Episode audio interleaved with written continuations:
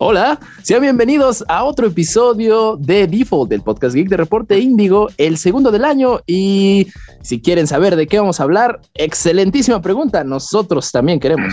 Así que por favor quédese para averiguarlo junto a nosotros. No se muevan porque ya comienza Default, el podcast Geek de Reporte Índigo. Los nerds llegaron ya. Videojuegos, películas, cómics y mucho más. Esto es Default, el podcast geek de Reporte Índigo. Entra. Y estamos en el episodio 2 de la tercera temporada de Default. Y yo tengo hipo. Así que, Neri, vas. Ay, pues, ¿qué, ¿qué pasa, muchachos? Hoy estamos de manteles largos de nuevo aquí en la casa Indigo Geek, porque nos visita, pues, ya un viejo conocido, pero siempre agradable, Fercho Salgado. ¿Cómo estás? ¿Qué onda, bandita? ¿Cómo están? Yo soy Fercho Salgado, arroba el comic fan, y estoy buscando trabajo. ¿Cómo están, hermanitos? ¿Cómo los trató el fin de año? Bueno, empezando 2023 con todo. ¿Cómo los trató el fin de año a ustedes? Espero que mejor que a mí. Los extrañé. nosotros a ti, definitivamente. Eh, pues eh, también nosotros nos encontramos en, bueno, creo que el mundo de los videojuegos ahorita se encuentra en una sequía masiva. Eh, yo creo que aún hay resacas que no se han terminado de curar después del año nuevo. Y hablando de resacas que no se curan, también está aquí Iván. ¿Cómo estás? Hola, Iván? ¿qué tal? Eh, un gusto estar aquí de regreso en el 2023. Yo apostaría que la industria de los videojuegos se intoxicó con el recalentado, ¿no? O sea, demasiado lo postergó mucho y ahorita estará ahí con una parálisis de la que está recomponiendo, pero pues poquito, pero sí hay noticias, hay algunas no muy favorables, pero pues dijeran por ahí son los son lo que está, han cosechado algunas eh, algunas marcas con ciertas decisiones, pero de eso vamos a hablar más adelante. Un gusto estar aquí. Iba a ser un chiste súper feo y paralelismo entre la situación de ese developer del que vamos a hablar y lo que acaba de decir Fercho.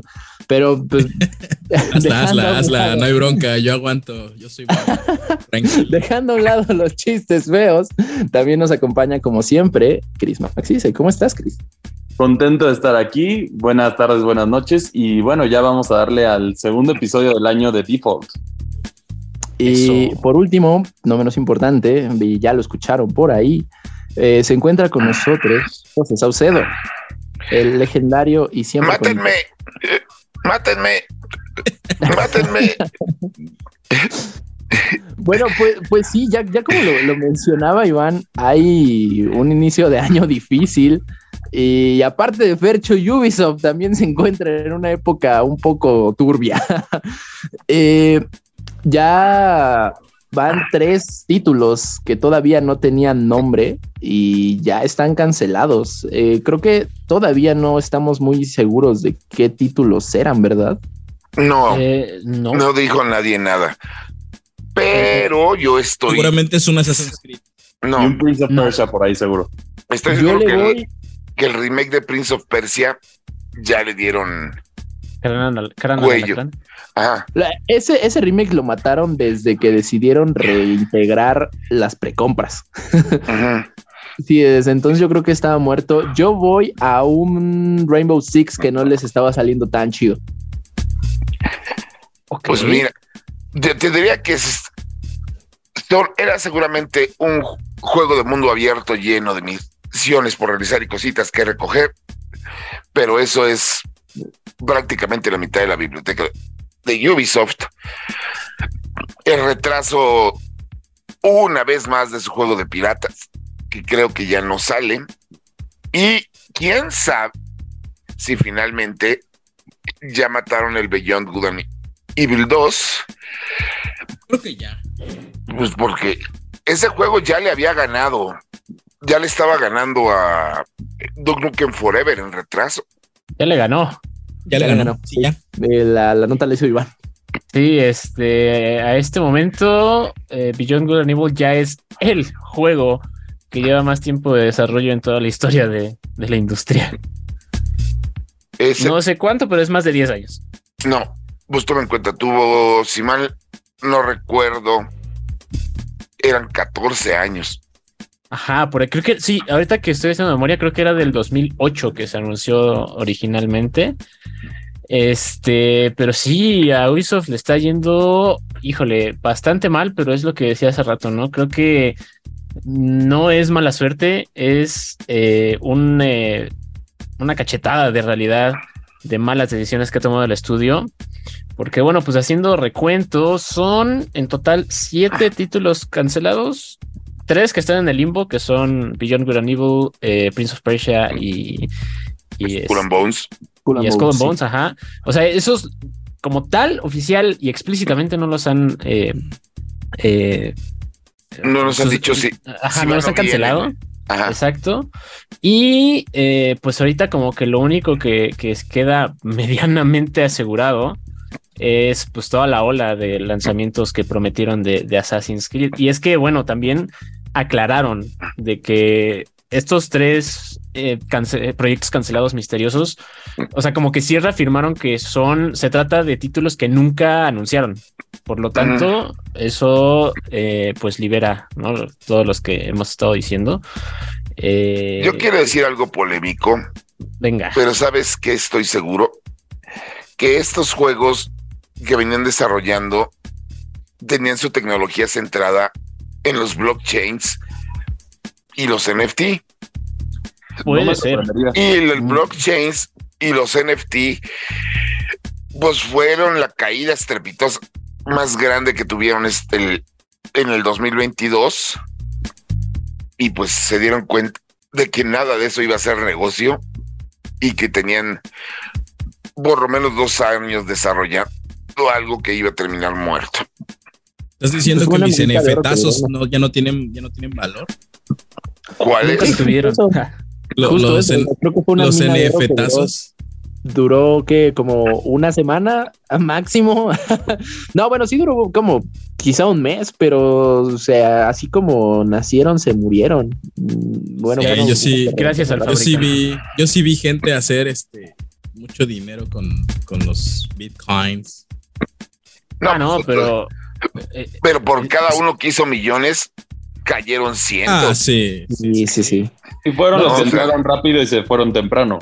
Así es. sí. Sí, no, o sea, ahorita. criptomonedas como- que el-. Como el millonario que compró no sé qué pintura así este, carísima y la hizo NFT y quemó la pintura. Ah, creo que era una de Frida Kahlo. Eso Era una decir, Frida Kahlo, pero él perdió dinero. Él sí perdió dinero porque. Ah, pues Qué sí. bueno. Sí, la verdad que bueno por destruir innecesariamente una obra de arte.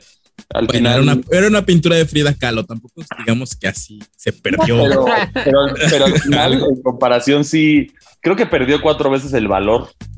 O sea, Sí. el NFT no pudo ni siquiera empatar el valor de la pintura antes de que la destruyera. Ah, sí, es. Pues nosotros tenemos el NFT del póster del EGS. Justo eso te iba a decir, historia graciosa. Saucedo y yo tenemos un NFT. Ay, ahorita abres tus sabritas y te regalan NFTazos. Pues también. Ay, no puede que- ser. No. No, no digas marcas. Este, no, no, no, es que los NFTazos, really. Así se llaman NFTazos. De de hecho, en el comercial se burlan de que agarran los celulares y los Ah. azotan uno contra otro como si fueran tazos de verdad. Ay, Dicen, no, estos no son tazos, son NFTazos. Dije, uh, la, la. Hagan unos de. Winnie Pooh. Ay, que Dios. se llamen Pooh. Volviendo un poco a Ubi, yo eh, la neta vi, vi ese anuncio y sí dije, bueno, entonces del estudio, de, de algún título de- por el estudio de UbiArt ya ni hablamos, ¿verdad? No, Pues yo, yo por ahí había escuchado, bueno, vi un hilo en Twitter y de hecho era, se me hizo bastante interesante y que tenía sentido. Y es que Ubisoft, hoy por hoy, pues no es un gigante de la industria como lo es Xbox, Nintendo, eh, no, Sony. Tampoco es un estudio indie para nada.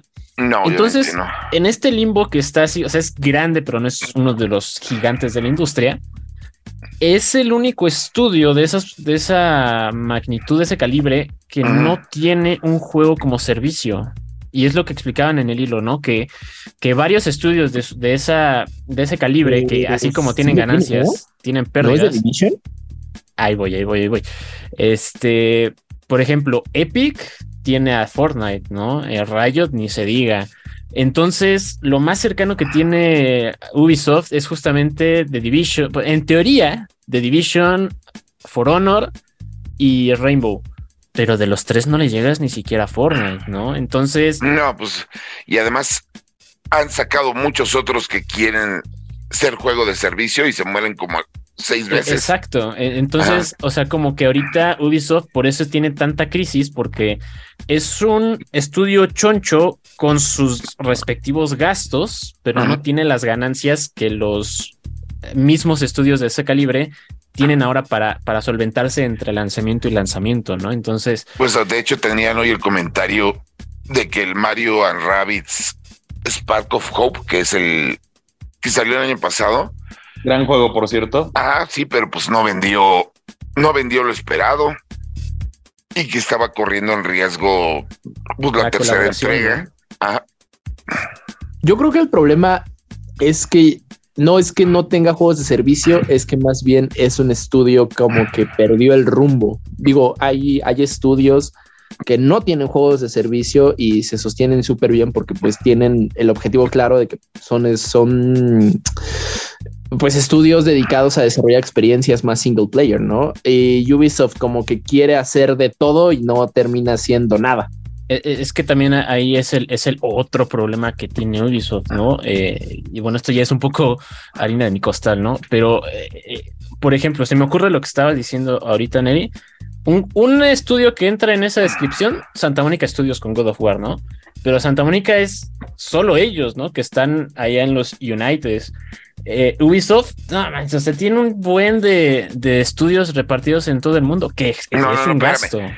No puedes compartir un estudio que pertenece a un first party, A, una casa desarrolladora y editora, porque al final de cuentas Ubisoft es una editora. que tiene 20 mil estudios por todos lados. En ese caso, yo lo compararía un poquitín más, y digo poquitín porque sí tienen un juego de servicio que se llama GTA V Online. Anda, eh, exactamente. Sí, o sea que Rockstar también tiene como pues igual varios estudios y pues su gallina, los huevos de oro es GTA Online, pero pues de ahí en fuera están Según yo, solamente tienen en Estados Unidos y en, y en Reino Unido. Y Ubisoft, por ejemplo, según yo recuerdo, no, no, no es según, estoy seguro. Skull and Bones originalmente fue un proyecto de Ubisoft Singapur. el Prince of Persia era de Ubisoft Bombay. ¿No era Montreal? no, empezó, empezó en Bombay. No hicieron, no supieron hacer nada con ese proyecto y ahí fue cuando Montreal entró y justamente pasó lo mismo con Skull and Bones. O sea, igual tenían un desastre en Ubisoft Singapur con Skull and Bones y Ubisoft Montreal, que es la sede, dijo, ¿sabes qué? Ya siéntate, nosotros chambeamos. Ya. Entonces, sí mm. tienen ahí un problema de, de, coordinación con el resto de sus estudios. Pues mira, lo que son pedas o son manzanas son de los tantos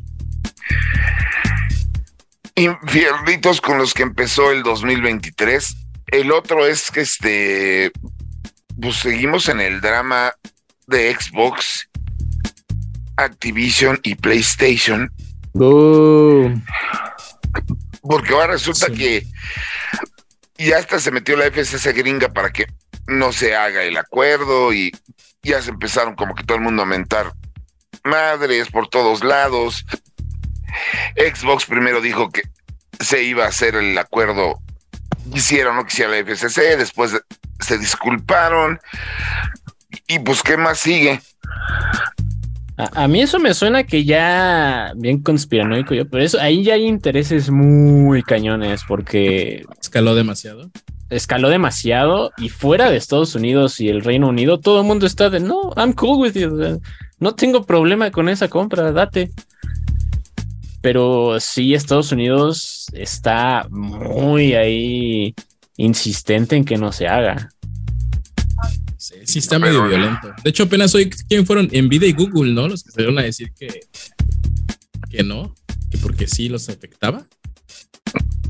Bueno, y que también, pues sí tienen a uno de, los, bueno, Activision tiene a uno de los millonarios más controversiales y shadies de, de Estados Unidos, ¿no? Bobby Kotick, que... Ah, sí que si no, no, no dudaría que por algún secreto o cosilla que haya ahí bajo, la, bajo el agua, pues estén, estén este, interrumpiendo esta compra.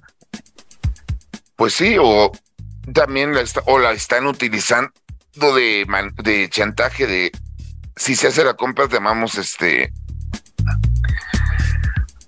Ay, se me fue la palabra. Eh, Pero bueno, pues esta compra. Ya Drama. se terminó convirtiendo en un episodio de Mr. Robot, ¿no? Pues es que no, no creo. Los de Mr. Robot no son tan violentos hoy. Y aquí sí es casi, casi de. Pero ¿cómo se atreven a nos? Y se Sí, ponen sí suena- bastante, bastante especiales. Sí suena muy conspiranoico todo lo que está pasando en la compra de ¿Ustedes De creen que este año ya, ya se solucione esa, pues toda esa polémica? Seguramente, tendría que, ¿no? seguramente, mira, ahorita para como veo las cosas es la única forma que se puede solucionar es en el territorio americano Microsoft diga, a ver, ¿cuánto quieres? Y hable con toda gente con la que tiene que autorizar la compra, por un lado. Y esa es una forma de solucionar. O la otra que PlayStation salga con no pueden hacerlo por esto y momento dramático X y Z y se revele algo muy grande, muy bombacho, que estoy seguro que también lo, lo están guardando cada uno de, de los bandos, pues ya como último recurso, porque estoy seguro que PlayStation ya le investigó todo lo oscurito Microsoft ya lo hizo. Y Microsoft también ya le investigó hasta la muy debajo de las uñas a PlayStation. Yo apoyo a sí Play. cierto, Ah, Ah, ya yo- vamos a empezar. Apenas es segunda semana del año, señor. Es que en ese sentido, al final, PlayStation depende mucho de Call of Duty, entonces por eso es la, la gran preocupación en PlayStation, porque como ya lo hemos dicho, al final son excelentes los exclusivos de PlayStation, eso nadie lo niega, pero no venden tanto como uno esperaría dentro de su propia consola. Ay, pero ¿por qué no mejor que se ponga lo, lo- lo que dijo el creador de God of War? ¿Por qué no mejor? Ahí tienes como 20 licencias que puedes explotar en multiplayer reviviendo. ¿Por Pero qué no favor, haces una no buena? La, la verdad es que es que sí, PlayStation ya parece niño chiquito. con prefieres, un Killzone? O, o un Socom, sin albur. Ok, Killzone, Killzone all the way. Killzone. Además de que hasta, hasta EA le, le extendió la mano, ¿no? Así como, cámara, tú y yo con Battlefield contra el mundo y Sony le dio un cachetadón de ¿quién eres tú? Me recuerda, me recuerda esta escena meme de Nacho Libre en donde el esqueleto llega con los elotes. Y quítame esa porquería de la cabeza. Ándale, sí, o sea, de, de- de que tiene alternativas a Call of Duty específicamente Sony, las tiene, o sea, esto pero ya que las trascendió quiera eso. utilizar, Ajá, pues es que- exacto.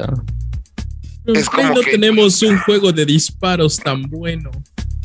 No, pero es que también el momento que agarraron para Battlefield fue como el peor, porque también estaba en una crisis esa... Está. Bueno, sigue en una crisis esa pobre franquicia. Bueno, ¿cómo, cómo se llamaba este juego que, que era de disparos, que salió en PlayStation 3 justo con su lanzamiento y que también estaba bien gacho? Haze. No, no, no, era, era un shooter Ace. militar. ¿Sí era él? Killzone. ¿Era Haze No. o Killzone? Haze, Haze Ay. era el, el, era el mata Halo, según que hasta traía la banda sonora de Korn y entrevistaron a la banda y decían, no, sí, es el proyecto más grande que hemos visto, es el juego de la década, del siglo, del milenio. Ajá, claro que sí. Ese era Haze. y, y- y na- y nadie se acuerda de él. Y Ah, no, no logro acordarme el nombre, pero pues sí, es, esos, me encantan esos tal cosa killer. No, Mm, No era, el, no era el MAC, no.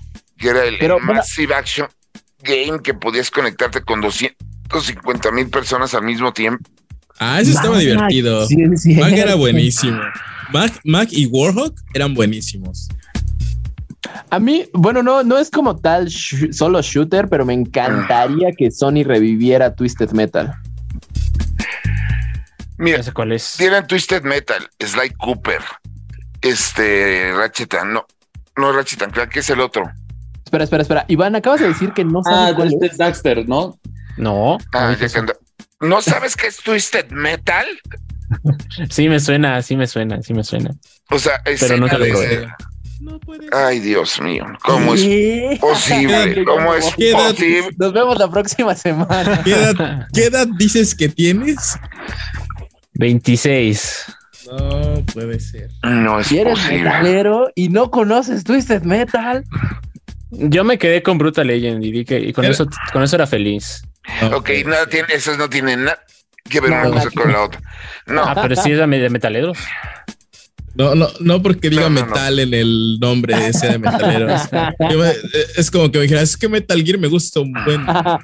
O sea, Bueno, no. ahí hay otra, hablando de este también es otro, digamos, exclusivo que también por diferentes circunstancias se quedó fuera y sería una buena idea revivirlo. Si pero que se supone que de se supone que de Twisted Metal están preparando esta serie de televisión. Ah, ya me acordé cuál es. Ah, está igual que la película de, de- de Sly de Cooper. los, de no, Cooper. la de, lo- la de los Planet. No, A no, ver, bueno. película de los planetas. y va a haber película de esa cosa. Yo estuve en la presentación con toda la gente de, de Capcom muy emocionados porque se iban a lanzar la película de Los Planet.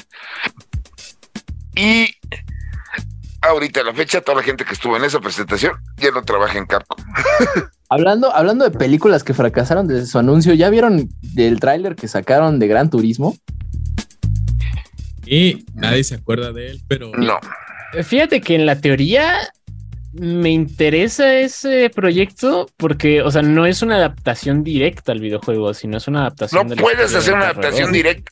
No puede ser una adaptación. es- Ah, Ah, o sea, Directo. claro, por supuesto. Carreras, ganar, ganar dinero, comprarte coches, repetir carreras, comprar más coches y Bueno, si, si, si hicieron una adaptación de Need for Speed así, de esa manera, o sea, tal cual, pudiera Pero- esperarse que fuera el caso para Gran Turismo, pero. No, pero la bronca es que la película de Need for Speed se puede, esa se puede leer en dos formas.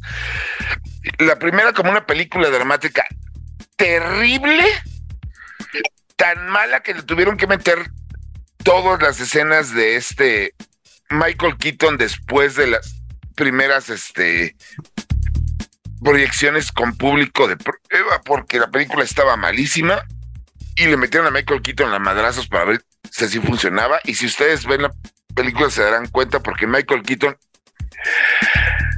nunca interactúa con los demás actores. Todos lo grabaron aparte. Ahí, Lo gracioso Y es dos, que creo que todos, todos en e- todo el elenco en esa película se esfuerza por hacer algo. O sea, Aaron Paul venía de Breaking Bad y como, como que en su cara se veía el arrepentimiento de no, yo venía de una superproducción y ahora me van a recordar. no, y por esto". este eh, Cooper como el villano, y ha estado que lleva años queriendo ser un protagonista en Hollywood, él es un actor inglés y nomás no lo dejan. Pero bueno, y la segunda lectura de Need for Speed es verla como adaptación del juego. Y como adaptación del juego, Need for Speed está por encima de muchas. Desde su estructura hasta cómo van saliendo los carros en el orden de aparición de la película, hasta incluso que te manejan el HUD, el pues lo que ves en la pantalla en algún momento y eso es otra cosa, o sea, ahí la película sí funciona, pero pues obviamente a nadie le importó porque nadie toma en cuenta esas cosas en la película de Speed. Con Gran Turismo, pues va a pasar, yo creo que lo mismo. O sea, sale Orlando Bloom. Sale también. por sale Orlando Bloom tirando flechas. ¿El carro o cómo? ¿Qué pedo? Sale ya. así. No, Sale, sale Don Stranger Things también, ¿no? ¿Cómo se llama este? Ah, sí, Eh, ese mero, el David, David Harbour. Harbour. Ah, ándale. Por cierto, ¿vieron Noche sin Paz? Ay, qué festa. ay, no, Yo no sin la- más, es, un- es una maravilla. Yo no la he visto y todos me dicen que es la joya de la Navidad de ahora en adelante. No, esa No la he película visto. es Yo también, yo también he escuchado lo mismo. Esa película pudo durar le pudieron haber mochado media hora y hubiera sido divertida. El problema es que la llevan a las últimas consecuencias a un grado en el que se convierte tediosa. No, sé, pues es que ese, es, ese es el chiste. Ajá, eres el Ese primero es que escucho justamente que, el chiste de la la, película. basurea. Es que, bueno, yo, yo entiendo eh, que pues, es de los mismos productores de John Wick y tal, pero ya venían de un muy buen acierto que fue Tren Bala. Tren Bala es magnífica. Y yo esperaba Mm. algo igual de divertido y breve y fugaz y que sales muy a gusto. El Fíjate problema con cómo Noche es- sin Paz. ¿Qué pasó? Ajá. No, acaba, acaba, acaba. Ah, no, que el problema con Noche sin Paz, pues es que yo, yo hubo un punto en el que saqué mi teléfono de la bolsa y fue como de que ya pasó tanto tiempo, ya por favor que se acabe. Sí me sentí yo en Avatar, pero no sé. No Pues, sé, ¿cómo, pero- cómo serán las cosas que yo he escuchado? No precisamente que es mala, pero que sí es como muy pretenciosa y de, ah, ya siéntese señor con el tren bala y no he escuchado realmente cosas malas de, de la noche, de ¿cómo Noche sin paz. Noche sin paz. Ajá, y yo, yo Noche sin Paz, todos los. to- o sea, yo no la he visto, pero todos me han dicho que es la nueva película navideña. Pues Con, con el regalo más prometido y con. Hasta eh, las escenas que se hacen que hacen burla de Home Alone son una maravilla. Pero ya nos desviamos otra vez. Ah, Ah, estábamos hablando de Ubisoft. Ubisoft. Que vamos a no, no, no, ¿cuál vamos a hablar de Ubisoft? Vámonos, pero a un corte. Y ese corte es ah, mira, justamente la reseña de Need for Speed Unbound, que es un juegazo, principalmente porque lo hace Criterion Games. Regresamos. Reseñas. Criterion Games es un estudio que se caracteriza por hacer juegos de carreras excepcionales. Su estilo de crear juegos de carreras donde lo importante no siempre era llegar en primer lugar, hizo que sus desarrolladores tomaran el control de Need for Speed hace más de una década, creando lo que posiblemente son los mejores dos juegos de la serie. En el 2022, y de forma sorpresiva, Criterion Games regresó con esta franquicia con un título que llamará la atención de todos los fanáticos del género. Uno de los primeros elementos que llamará la atención del título es su dirección de arte, que mezcla acertadamente el realismo conocido en estos juegos con personajes creados en cel shading y elementos visuales que acentúan ciertas acciones como el humo que se despega del auto durante derrapes y drifting, o alas que aparecen mientras vuelas desde la rampa. Este importante cambio en la presentación del título hace que Need for Speed Unbound destaque entre todos sus competidores, dándole una personalidad única al título, algo que la serie necesitaba desde hace más de 10 años. Obviamente, el cambio gráfico que comentamos al principio involucra también una extensa cantidad de opciones para personalizar a tu personaje y tu auto con todo, desde ropa de marcas conocidas hasta refacciones y patrocinadores reales. Desafortunadamente, fuera del elemento visual, el juego no ofrece mucho en lo que a novedades se refiere. La serie de Electronic Arts tiene una fórmula establecida y ningún título se ha alejado de ella desde hace tiempo. Need for Speed Unbound no es la excepción, y este sigue muchos de los retos establecidos por su antecesor Need for Speed Heat, pero lo hace con mayor gracia, y afortunadamente nada de microtransacciones, al menos hasta el momento de escribir esta reseña. La dinámica de juego en el modo de un solo jugador no es nueva, de hecho es prácticamente la misma que hemos jugado desde siempre. Después de crear a tu personaje seguirás una historia intrascendente que te pondrá al volante de un auto en la misión de hacer dinero para comprar más autos y modificarlos lo mejor que se pueda para ganar carreras y con ello más dinero. La diferencia que se marca aquí es que existe una dinámica de apuestas donde podrás a jugar tu dinero en los posibles ganadores de una carrera, lo cual es una entrada más de efectivo que sobre todo al principio del juego será tu principal fuente de ingresos. El juego, aunque básico, no es fácil y le encanta demostrarlo. La inteligencia artificial le gusta jugar contigo y habrá más de una ocasión en que veas a los corredores haciendo trampa. Esto no es un error de programación,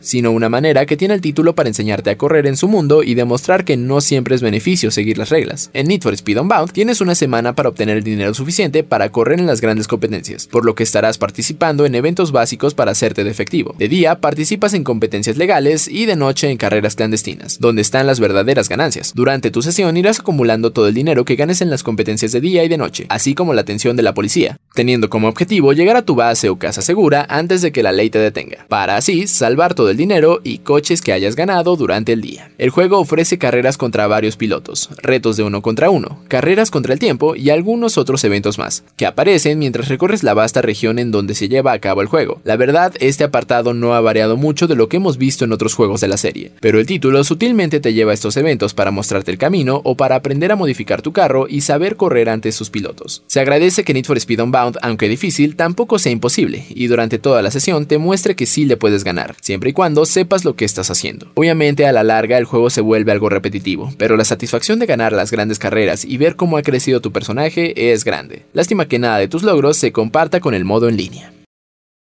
La calificación es de 8.0.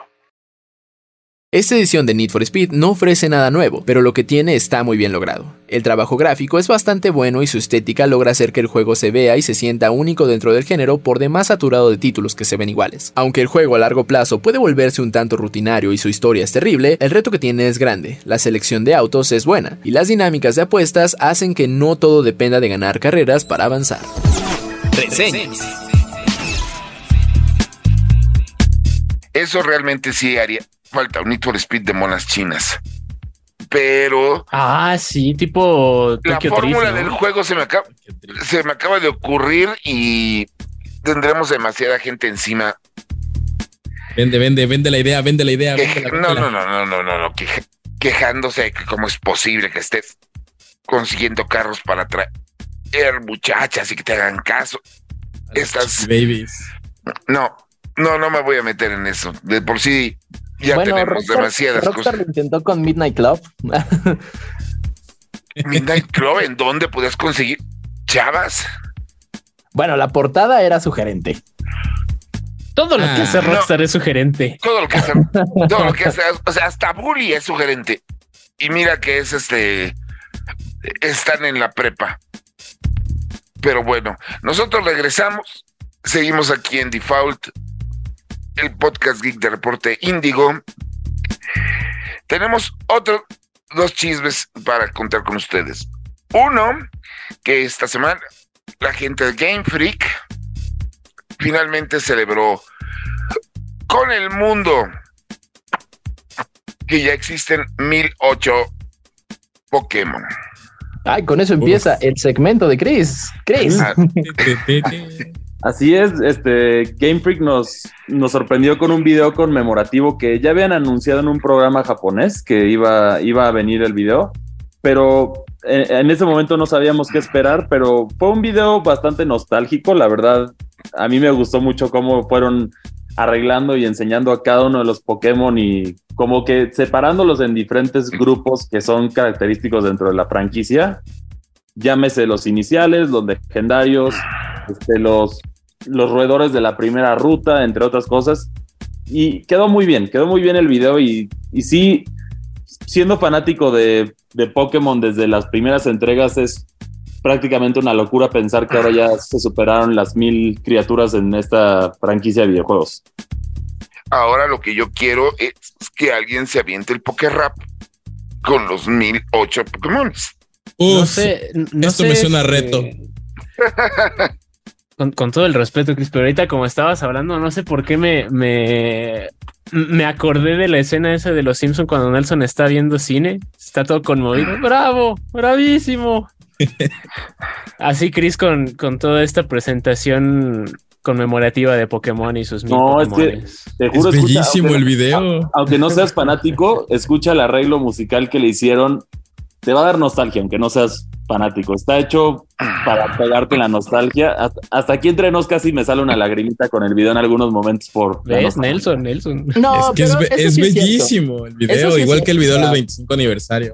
Sí, es, es un gran, es un video bien hecho, que de, de vez en cuando Pokémon sorprende con estas joyitas y como que toca los momentos adecuados de cada uno de los, de las, puedo decir, emociones que te hacen sentir ciertos Pokémon, de, ah, este Pokémon era un dolor de cabeza conseguir y el video te lo, te lo pone en esa forma. Entonces, te- sí, te va como que recordando esos detallitos. Sí, ah, Lo que sí es cierto es que Pokémon podrá hacer muchas cosas y una de ellas es magnífica en su soundtrack. ¿En su Sí. ¿Soundtrack? Sí, soundtracks son buenísimos. un gran trabajo. Ah, en México vinieron dos veces la de Pokémon, la de Pokémon Sinfónico, los conciertos. Ajá, de los cuales nada más hubo un concierto, porque en el segundo no hubo quórum, porque no se vendieron los boletos. El primero fue en la Arena México de la Ciudad de México, y ahí te das cuenta que el trabajo en la composición y arreglos de sus bandas sonoras son preciosos. Ujú. Y a mí me Sí, tocó no ver el concierto y sí fue una gran experiencia y esperemos que en un futuro, quizá para los 30 años o, o más adelante, nos sorprendan con algo así de nuevo. Pero bueno, hubo otro tema también importante que ha dividido a la comunidad de Pokémon, que es el, el caso del Pokémon que ocupa el, el número 1000, que se llama... es Ah, un sí, la Pokémon- cosa esa. es un Pokémon que se llama Goldengo, Gol- que es, un, es básicamente un, la mascota de Chistix. Si, si no, si no se acuerdan de ese, eran estos, que, estos como palitos de queso que se consumen mucho en Estados Unidos y, y son así. Y también tienes un, es un personaje dorado, es un fantasma ah, tipo acero. Y divide a la comunidad en el sentido de su diseño. Por una parte, si tú lo ves como de primera impresión, siento que la mayoría, la respuesta fue negativa, ya que tenía mucho potencial como un, un mimic. Es, es- eso es lo que representaba su prevolución. Pero una vez que como que juegas con el Pokémon y te acostumbras a él, sientes como que sí te encariñas con él. No sé cómo explicarlo. Una, para empezar, es... es No, Cris, pero es que para el Pokémon 1000, para que fuera ese Pokémon como cualquier otro, no hay bronca. Pero como el Pokémon 1000, realmente deberíamos haber tenido algo eh, Pero- más grandilocuente. Pero, o sea, por lo, por lo que va el diseño, o sea, el diseño de su preevolución es el juego de palabras de denme dinero y del saqueo del oro por parte de los españoles. También Es por ahí por las mil monedas. Ajá, Claro que sí. exactamente. Y necesitas las mil monedas para que evolucione a, al Goldingo. Y, y, y Ya agregándoles... me están metiendo política. Yo solo digo que parece un sudogudo dorado. O- uno, Sí, no también. necesariamente, pero el, el detalle interesante, bueno, también tiene fuera de eso, a- al ser el Pokémon 1000, sí es un Pokémon muy bueno competitivamente hablando. De hecho, en el primer, en los primeros torneos que hubo, que fueron los regionales de San Diego, Goldengo fue uno de los Pokémon más comunes porque sí es un terror en competitivo. Es difícil de conseguir y siento, yo personalmente siento que es de los Pokémon que mejor representa la región de Paldea, es decir, este mundo abierto, ya que tienes que recolectar las monedas para poderlo evolucionar y básicamente para recolectar las mil monedas vas a tener que recorrer todo el mapa, entonces es como que una buena relación. Yo cambiaría el diseño de Goldengo, quizás sí algunos detallitos, pero me gusta la, la vibra que es un surfer con rastas y surfea. Y, una de sus animaciones que está genial, a mi parecer, es que surfean monedas, porque es, está hecho de oro, de monedas de oro. Y su ataque en inglés tiene Make It Rain, que, que es una joya de ataque. O sea, él, él es fiebre dorada. La verdad, sí. Yo creo que sí es un, es un Pokémon digno del número 1000. Hay algunos que están a favor o en contra de lo que yo digo, pero yo digo que sí es un digno candidato, aunque sí hay, mejor, hay mejores diseños dentro de la región de Paldea, definitivamente sí. Ahora la, pregunta, ¿hay epítome del capitalismo. Hay Sí, forma un, un poco descarado eso de que puedes Ah. surfear en dinero de parte de Pokémon. Y, Pues, o sea, Pokémon está, está haciendo eso to- toda su carta, toda su historia, ¿no? Por eso digo que un poco descarado. el anterior es Gimme Gold y este es Goldengo. Entonces, ya te robó el oro y ahora está todo. Uf, Sí, ahora, ahora ya disfruta el oro. La, la pregunta, ¿hay forma de que una persona pueda tener todos los 1008 Pokémones en una para en un en un- una misma cuenta o juego?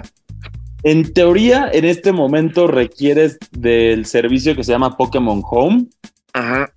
que ahí es donde puedes guardar todos los demás Pokémon que no están disponibles en Pokémon Scarlet and Violet en este momento.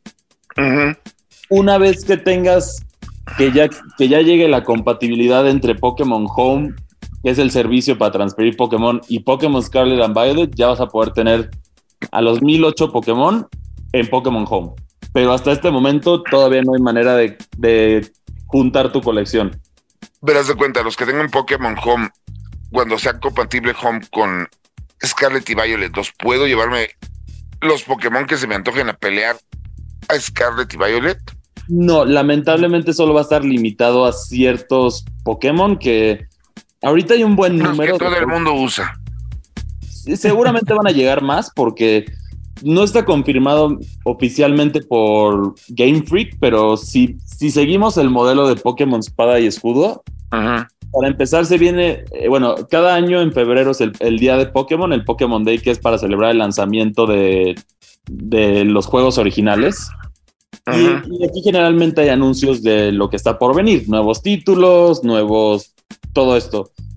Pero desde que se cambiaron a las versiones de Switch, que fue el Pokémon Espada y Escudo, fue el, el debutante en esto, vieron que en lugar de sacar una versión mejorada con más cosas, simplemente ya, ya hacen un DLC de 30 dólares Ajá. y ya con eso ahí le agregas más Pokémon, le puedes, que- creas uno que otro nuevo Pokémon y ya con eso ya estás puesto la para.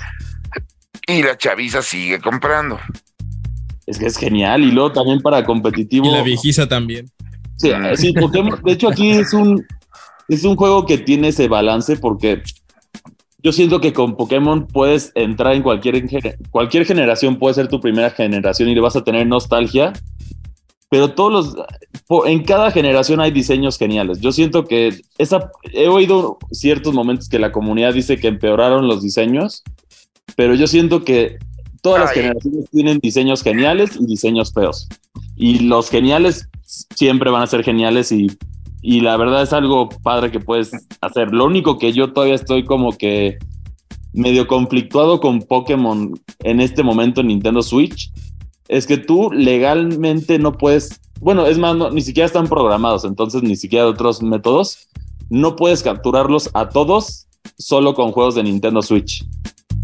De hecho, desde la tercera generación no le quitaron el Gora Cachemol. Sí, le quitaron el eslogan, pero en teoría en la tercera generación con Pokémon Fire Red y Leaf Green podías atrapar a todos. Ah, no, también y la combinación de los de GameCube. Ah, la sí, única ne- generación que no puedes No, a atrapar. ver, espérame, a ver, espérame. Le quitaron la- el el eslogan de De- Guaracachemol. Sí, Desde- desde Ruiz Zafiro ya no tiene el Gora Cachemol. Sí, en la, en, las- en la portada de los juegos, bueno, en la caja de los juegos ya no venía. De hecho, ese fue el último que. Hay, hay como que unas fotos de, del, del logo de Pokémon Ruby con Gora Cachemol, pero ya no, ya no lo siguieron. Aunque lo retomaron al final de este video que les estamos contando, porque al final dice: Did you catch them all? Que yo sí, yo orgullosamente. Eso, sí, no, no, nadie en esta mesa duda que tú no los hayas atrapado, Chris. Pero a mí lo que me está sorprendiendo es esta información. Ahora ya, ya no puedes capturarlos a todos, ¿no? Pues con razón.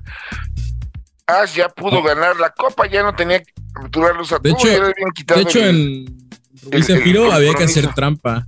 Necesitabas una edición especial de Pokémon. ¿Cómo se llamaba? ¿Stadium? No. El de, el de GameCube. Battle, No, creo- Battle Revolution. En No, creo que sí es de para, Stadium. com- para completar el Pokémon, para completar la Pokédex completita de manera legítima, Ajá. necesitabas los dos juegos de GameCube, es decir, que era Pokémon Coliseum y XD Gales of Dark Colisión.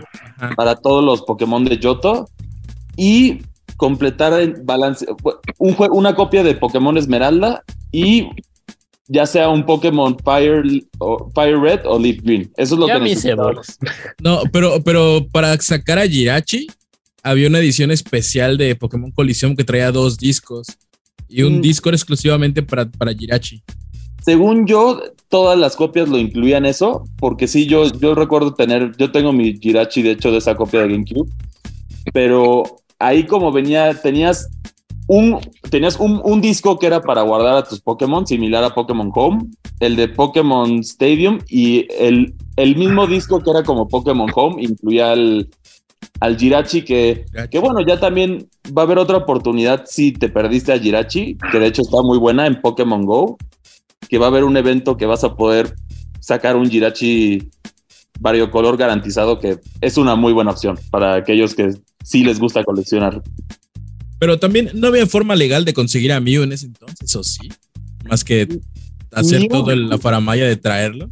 La única manera legal de, de- de capturar un Mew dentro de los juegos fue en Pokémon Esmeralda, en un evento que salió solamente en Japón. Y de ahí hasta los, hasta los diferentes eventos que ha hecho The Pokémon Company a lo largo de los años para capturarlo. Y recientemente el más llamativo fue en Pokémon Go, que sacaron el Mew Shiny, que también mucha gente participó, compró el ticket con tal de poder conseguir a Mew Shiny. Y ya después de eso, ya Pokémon Go dijo: De aquí somos, entonces cada nuevo Pokémon singular o, mítico, como lo quieras llamar, sacan, están debutando sus formas shiny en Pokémon Go. Entonces ya tuvimos a Mew. Ya tuvimos a Celebi y ahora vas a tener a Jirachi. Y cada uno de esos son 19 dolaritos por persona, entonces, Uf. entonces sí. Y ahora- un-. Yo tengo que preguntarle a Marcos Neri. Señor, ¿Anotaste todo? ajá, ¿qué conclusión saca de todo esto? Ah, que yo no fui un Goracachemol. No, sino para usted y nuestro querido público conocedor. Si se perdió la conversación, le aviso que no fue el único. Estoy, sí, no, realmente yo, yo, yo ya de. Eh, Y no entiendo esto cómo vende, pero hijo, Es que es el concepto, el concepto simplemente de coleccionar.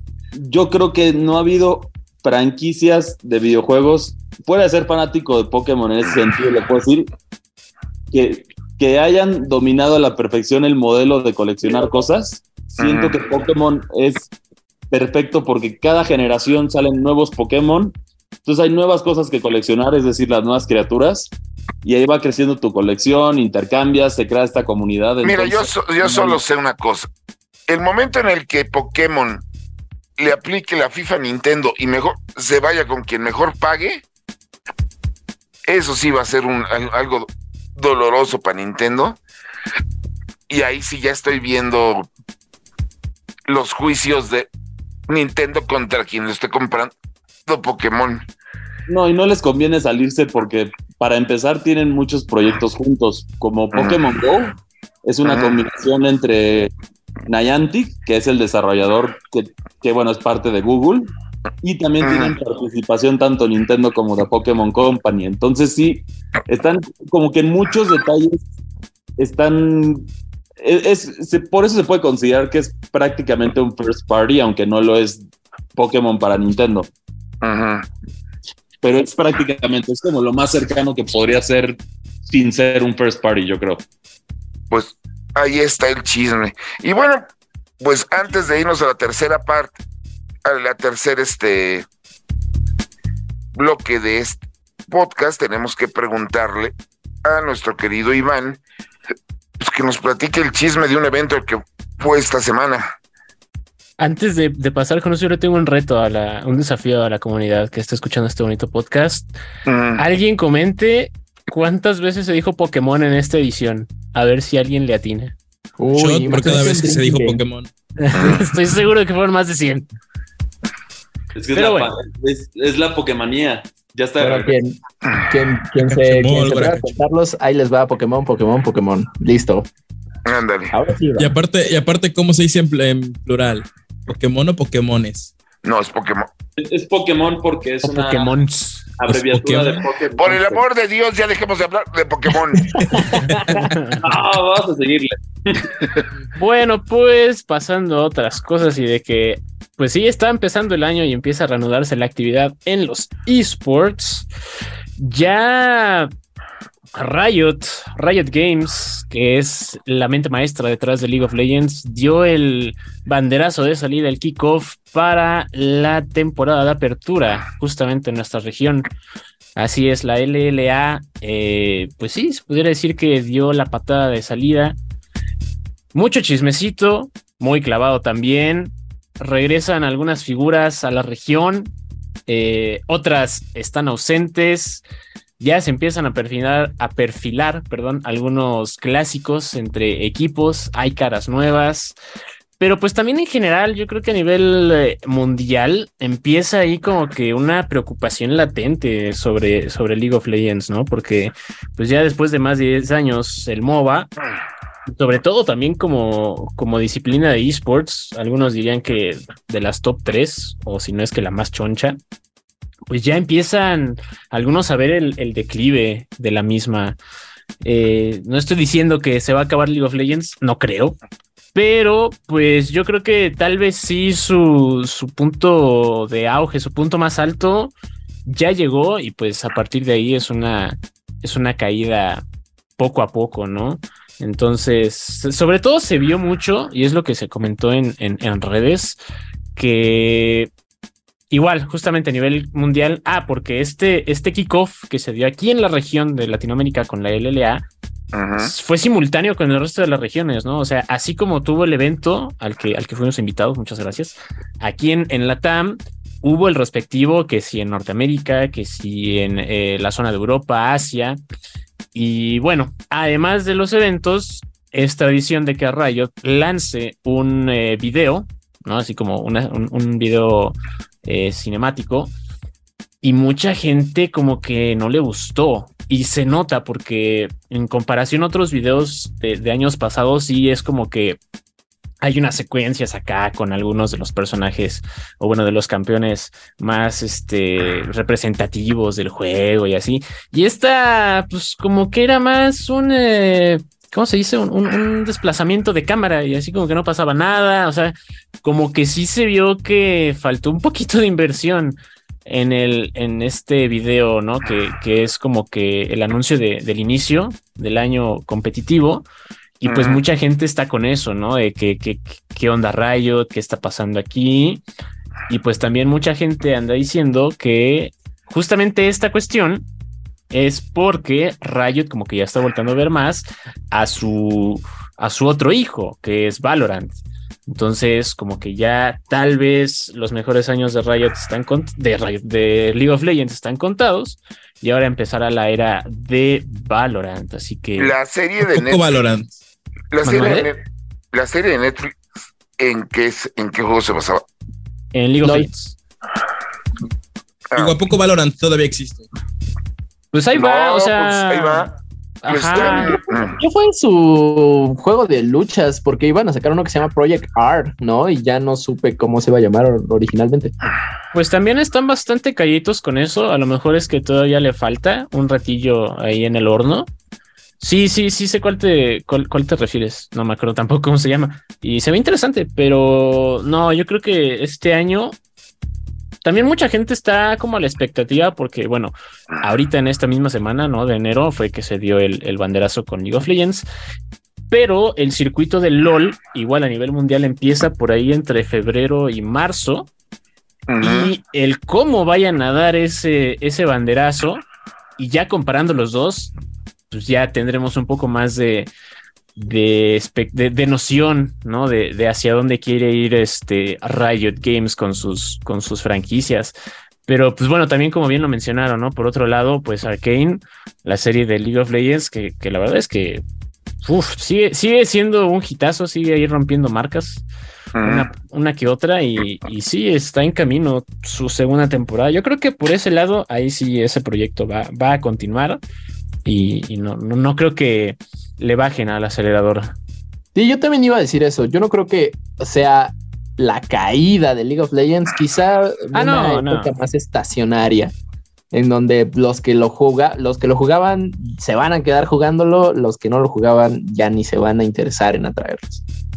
No, pues como, como, pasa como con la gran mayoría de los juegos de ahora sí multiplayer al final del día te quedas con la con la comunidad de que se hizo con la familia ya qué tan grande o qué tan corta pues es como tú lleves el juego digo yo voy guardando sus distancias es como la gente que juega los Final Fantasy Online son una comunidad que tú no querías del tamaño del que son. O igual hay muchos otros juegos en línea allá afuera. Saludos, Sin Fortress 2. Uh -huh. Que la gente sigue jugando muy a pesar de que los han querido revivir o renombrar o rearmar o lo que sea, pues no, la gente ya se quedó ahí y punto. Un ejemplo es todos los que siguen prefiriendo Left 4 Dead que Back 4 Blood. Oye, ¿no? ándale también. Yo prefiero Left 4 Dead. Yo, la verdad, prefiero darle un corte aquí porque estoy seguro que si no, Chris va a sacar de un tema más que tenga que ver con Pokémon. Nos vamos con la reseña de Jitsu Squad. Regresamos. Ah, Reseñas.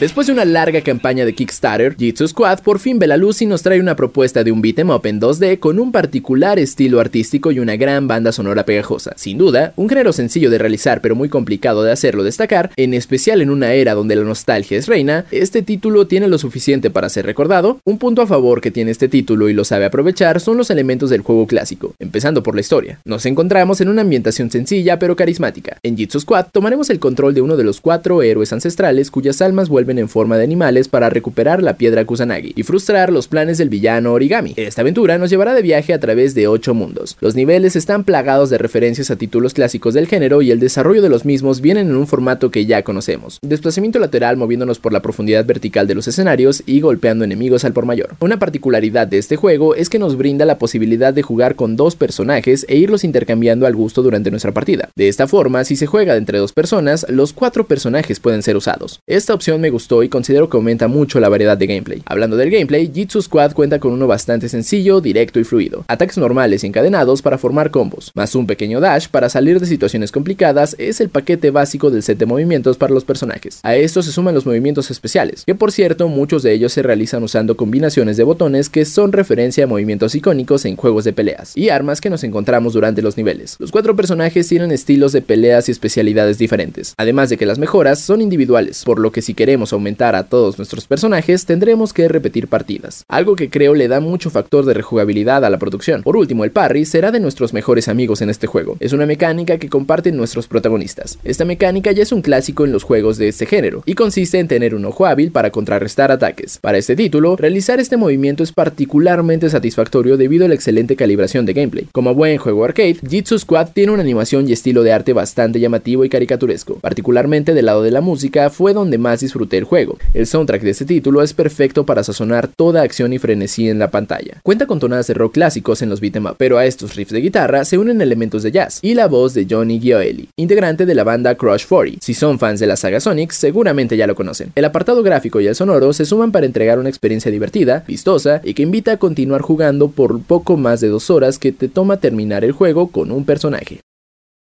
La calificación es de 8.0. Jitsu Squad no es ni pretende ser nada revolucionario. De hecho, vuelve a las raíces del género para rendir un homenaje a los clásicos de beat'em up y lo logra sin sentirse como una copia. Si son gamers nostálgicos, esta experiencia es la indicada para ustedes. El juego transmite la sensación de jugar en consola retro con las bondades del gameplay actual. Reseñas. Y sí, voy a decir una vez más Pokémon Pokémon. para que, para que les vayan este, perdiendo sus El conteo. conteos. Y Ah, shot cada vez sí, que- aceptar el reto. Shot cada vez que escuchara un Pokémon en este programa.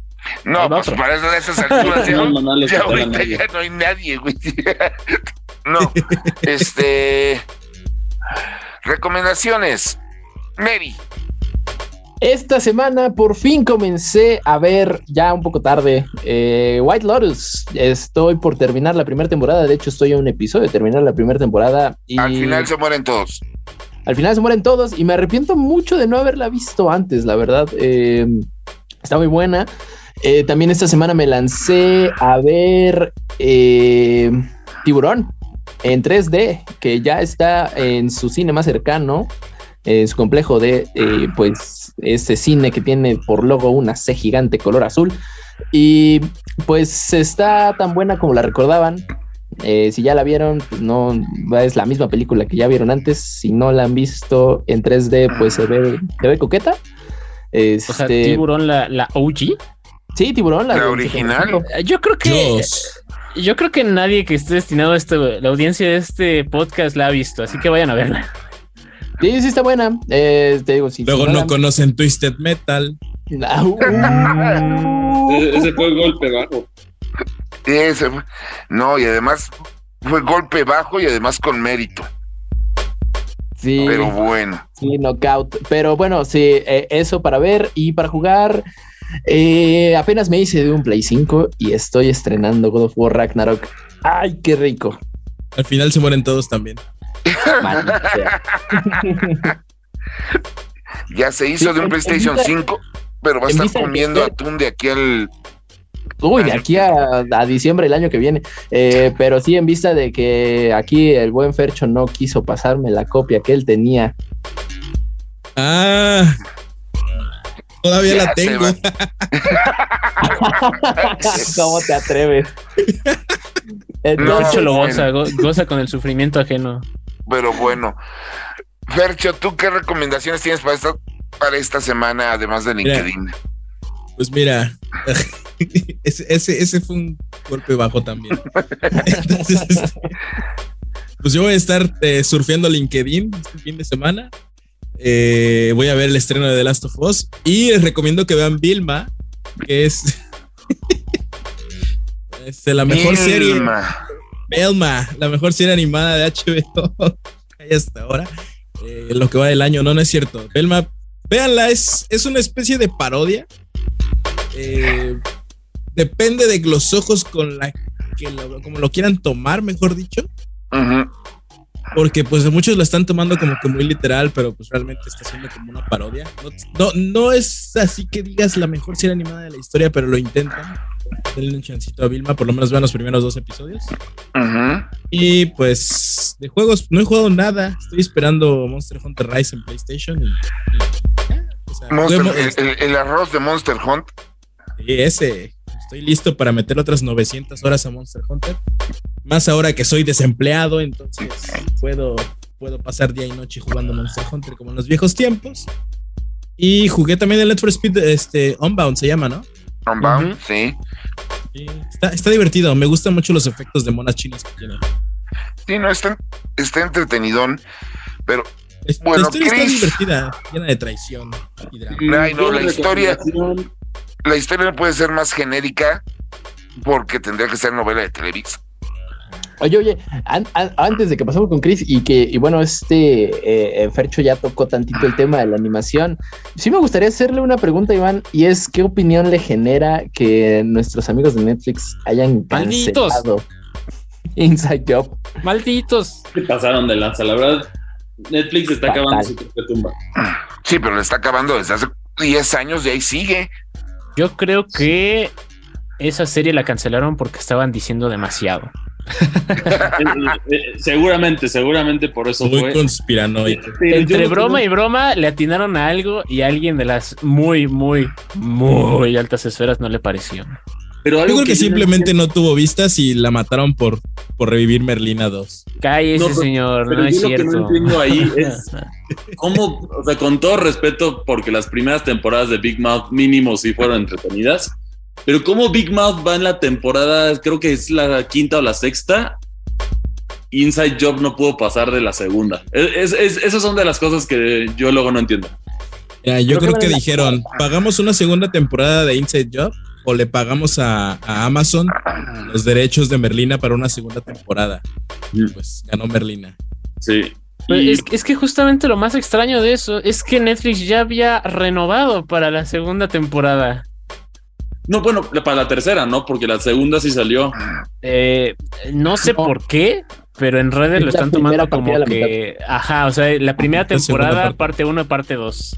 Ah, ya. Sí, sí, está, está extraño esa división, pero bueno, ya la vimos también incluso con, con JoJo's Bizarre Adventure, con la última temporada que sí salió dividida en tantas partes. Yo lo único Titan. que, que, que, que creo es que Inside Job se hizo popular ya un poco tarde. Quizá haya sido eso. Tal vez, sí, sí, bueno, Vamos a dejarlo en quizá. ok, me late, me late. Bueno, mis recomendaciones ahora sí, vamos a agregarle una palabra más. Denle chance a Pokémon Scarlet and Violet. Y bueno, si no, si, si son de otras consolas, les recomiendo definitivamente tratar High on Life. Como me, me río con ese juego y cada vez que le, le vuelvo a dedicar más tiempo, descubro secretos nuevos y cosas que uno no pensaría que los diseñadores pensaron, pero ahí están presentes, bastante divertido. Y también, al igual que en Eri, yo también estoy jugando God of War Ragnarok finalmente y vaya que joya. ¿Sabes quién ya no se ríe? Justin Roiland. Sí, sí, sí, ahí hay un chismecito fuerte. Del cual no vamos a hablar, ¿verdad? porque no es parte del tema de este podcast. No, sí, eso ya se convertiría en ventaneando. Sino, y para eso vamos a tener un nuevo podcast en Reporte Índigo la próxima. No, no es cierto. Este. no, Iván, te toca. Ah, híjole, pues yo recomendaría una recomendación ah, que ya dio el señor Saucedo, pero ahora en forma de fichas. Es el Teenage Mutant Ninja Turtles Shredder's Revenge. Sí, ya salió desde me- eh, mediados del año pasado, pero ahora justamente Netflix lo tiene disponible porque para algunos que no sé, se les haya olvidado y no los culparía. Netflix también le está entrando a querer su tajada del pastel de los videojuegos. No voy a ahondar más en ese tema, solo diré que eh, desde sus dispositivos eh, móviles, así como para ver alguna serie o película, también pueden ver, también pueden jugar videojuegos y a ese catálogo le agregaron este, esta joya que yo le pregunto a usted, ¿está bueno o no está bueno? El Shredder's Revenge es una maravilla. Es buenísimo. Entonces, pues si tienen su suscripción de Netflix, no, no lo piense más y descárguelo en su dispositivo móvil. Eso sí, la verdad es que debo confesar, yo lo intenté en mi cacahuate de celular y, creo que sí necesitas un dispositivo medio choncho para, para poder correrlo. ¿Te Pero si lo tienes, imaginan, pues ya estás ahí. ¿Se imaginan que Inside Job haya sido cancelado por meter, por comprar la licencia de Teenage Mutant Ninja Turtles? No, yo te sostengo que fue porque le pagaron a Amazon para revivir a Merlina. Y según yo también. Sí, puede Merlina ser. sí era el Sí, show puede viral. Y pues... Yo solo les eh, voy a decir que si están planeando, tranquilidad no se maneja en este podcast el tema de las modas de otros años que están regresando a este, porque ya no solo son remakes y remas, sino que incluso las fórmulas clásicas de RPGs de hace 10, 20 años las están reviviendo en muchos títulos actuales. Pero pues se desvió esto por cosas de Pokémon. Entonces, es, queda fuera el comentario, pero este venía mucho el caso porque ahorita estoy jugando el One Piece Odyssey, que es el esperadísimo RPG de One Piece. Y pues lo estoy jugando en un Xbox y es X y se ve como de primera generación de Play 3 y se juega igual. Pero Au. ya Ay. Así que si eso les gusta, éntranle. Si no, nada, nada me va a impedir vivir la historia del rey de los piratas. es One Piece. Estoy Mira, seguro que en algún momento lo van a, lo van a hacer canónico. Lo que tú digas, hombre. Mira, hecho el One Piece fue todos los amigos que hiciste en el camino. Al final se mueren todos también en One Piece. Me encanta, me encanta No lo todos los que recomiendan One Piece. Porque siempre es como de, güey, se pone bien chido en el capítulo ciento y tantos. Sí, no, no, no, en el 300 y tanto. no, Sí, gracias. Pero mira, en, en- viendo el vaso medio lleno, yo creo que ningún fan de One Piece lo puedes tachar de que no se compromete No, con, pues es que no, cosas. no te queda de otra. Ah, pero lo que más me molestó del juego. No trae ningún tipo de doblaje.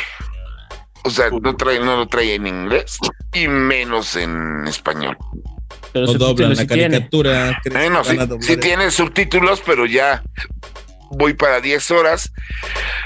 Y si me he dado cuenta de algo es que nada más tiene subtítulos cuando le conviene, de pronto se les olvida. Oye, Ay, pero no. entonces One Piece tiene un pésimo récord de doblaje, ¿no? En HBO. Por cierto, si, si, no lo, ha- si no lo han notado, One Piece se traduce como uno parte. Y así lo dicen en, en el doblaje. Y Ok. no puedo creer que eso. Uno parte, efectivamente. No sé, Para empezar, no sé quién ve monas chinas dobladas al español. No, pues gente que no sabe japonés. No, no, es, no, es lo que le iba, es lo que le iba a decir a, a Saucedo. Creo que los fans del anime en general están chido con que nos doblen los animes. Pues no sé, yo, yo, yo, yo- yo soy hombre de vieja escuela y como no tolero que no me pongan mis juegos por lo menos en inglés. O- como ocupas, yo lo aprendí. ocupas tu doblaje de Lo salvó la Virgen de Guadalupe. Uf, Oye, por lo menos- buenísimo. Por lo menos así se sean las cosas memorables. Esos son momentos sublimes. Yo le auguro es. éxito al juego de One Piece.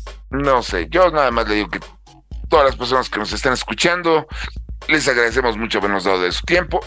Síganos en las redes sociales de Reporte Índigo y de Índigo Geek. Ahí están, pueden ganar cosas. Déjenos sus comentarios, déjenos sus saludos.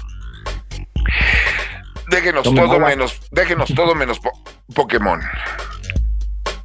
Nosotros nos despedimos Pokémon. y hasta la semana que entra.